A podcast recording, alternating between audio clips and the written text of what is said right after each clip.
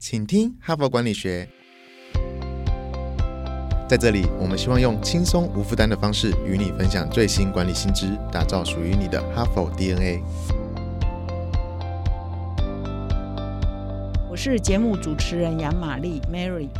那么这一整个礼拜呢，我谈的都是现在企业界哈非常重视的一个显学，叫做 ESG 哈。那么也就是在强调说，在企业在发展的同时哈，它可能要成长，它要赚钱，当然是一定必须的。但是在这个过程当中，你也必须重视一环境，S social 社会，G 就是公司治理这三个构面哈。那么在礼拜一跟礼拜二，我已经分别介绍了这个《哈佛商业评论》最新出刊的九月号的一篇文章，谈到企业都应该要有的净正向宣言哈。礼拜一我也特别跟各位介绍了由远见杂志跟台湾大学管理学院，我们也合作推出第一次的 ESG 的呃领袖学程哈，一共是在十一月的十二、十三跟十九、二十两个礼拜有礼拜六连续四天。如果你对 ESG 呢懵懵懵懂懂的啊，或许不是很了解，我非常推荐你们来上这一次的课程。一个是实物，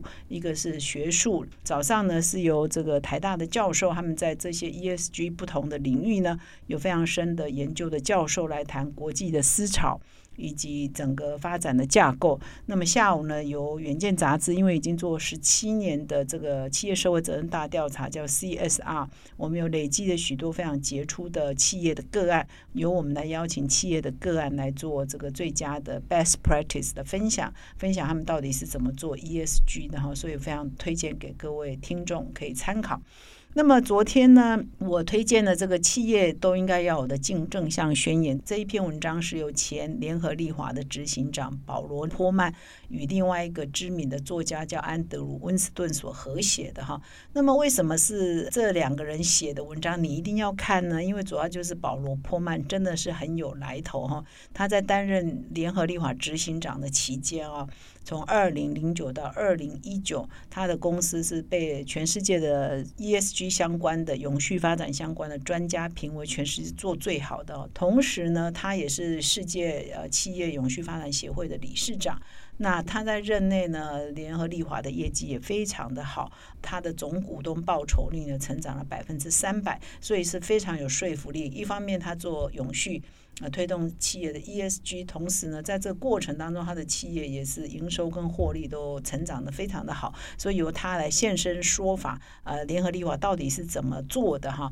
那可以给企业做参考，把这个 ESG 做得好，他讲的非常的详细，然后内容也非常的精彩，所以我昨天呢只讲了两个重点，第一个重点是说企业要把这个股东的权益呢放在呃。利害关系人的后面，也就是说，你要先重视社区啊，先重视社会啊，先重视消费者的利益等等。然后过去呢是股东利益摆第一，现在呢股东利益可能要在其他的构面的后面，这是第一个重点。那么第二个重点就是说。公司要有这个正确的心态，就是你所产生的任何影响呢，你都必须要负起责任。比如说以前可能觉得环境的污染不是我的责任，社会的不公平不是我的责任，男女的不公平不是我的责任，但现在你都要把这些，因为你的生产、制造、设计、消费的整个流程所产生的 social impact，不管是环境 impact，你都要把它当做你有责任要来解决。所以这是一个态度的问题哈，也是一个担当的问题。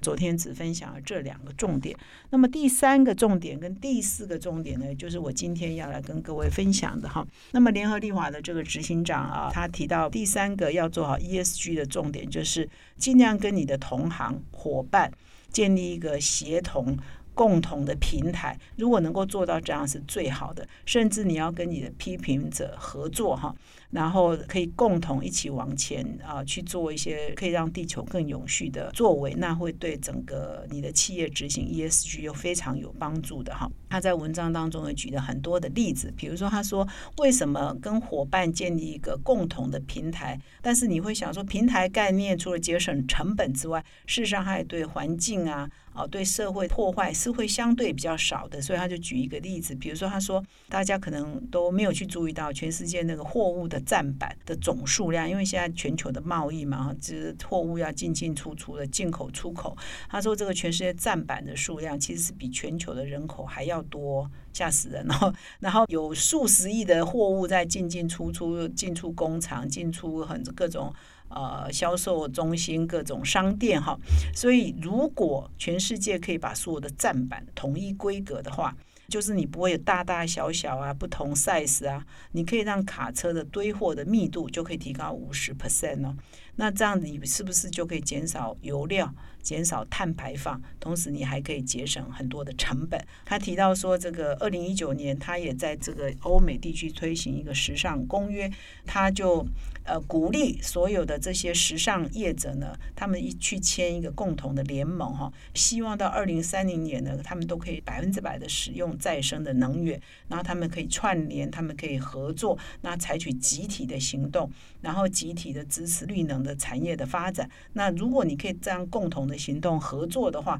你事实上也会让这件事情会更有效率，不会零零星星你做你的，我做我的，一片散沙，然后大家都资源有限，人力有限。合在一起可能一年就做到，分散可能十年才做到，组成一个产业的联盟，还是持续可以竞争，但是在有一些事情上你是可以合作的，那一起合作就可以解决很多环境的跟社会的问题哈。甚至他还提到说，你可以跟你的批评者合作哈，比如说其实很多企业最怕的一个组织就是环保组织哈，或者是大家都听过绿色和平嘛，Greenpeace 哈，他们都非常激烈的活动哈，在做很多抗议，比如说霸占你。你的船让你的船开不了港，或者是他会去攀爬大楼，然后抗议某种，比如你的企业如果不遵守环保的行为，他会抗议你的企业，他采取非常激进的作为。保罗·坡麦他认为说，其实你也可以跟这些非常激进的批评者哈，或者是反对运动者合作，他们是非常愤世嫉俗，但是他们也有时候会有很好的见地哈。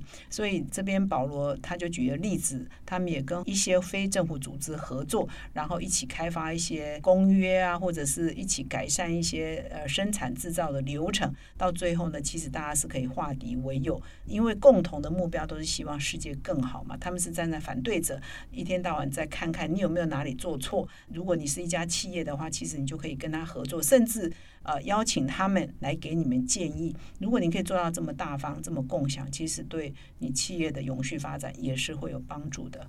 那么以上是第三个关键，就是你要拥抱你的伙伴，然后并且跟你的批评者合作哈。那么接下来我要讲第四个重点哈，就是说你要建立一个提倡竞争向的一个体系哈。保罗他是一个全球性的大企业，所以他非常的重视跟政府建立一个合作的关系。所以他这边特别强调说，你不要等待政府来规范你说你要做这个，你要做这个，而是你可能要主动去跟政府合作。呃，甚至他们提建言说，我们可以怎么改制度，怎么修改法令，然后让企业可以更好。所以你是应该被动的，好像被管理、被要求，呃，变成主动的啊，去跟政府提案说，哎，你的法规应该怎么。修，所以他也举了一些例子，比如说他们在布鲁塞尔，就是欧盟的据点嘛，他们就参与了欧盟的很多法令的有关环保法规的制定啦、气候变迁的议题啊，他们都关注多元化的议题，他们都很主动的想要参与这些欧盟的法规的制定哈。然后他们也觉得说，我们不要老是抱怨，抱怨说啊，政府怎么不帮我啊，怎么没有给我补贴啊，没有给我补助啊等等，而是你反而要主动跟政府说，哎，我们可以一起来做什么定。法令可以让整个环境啊，让整个社会更好。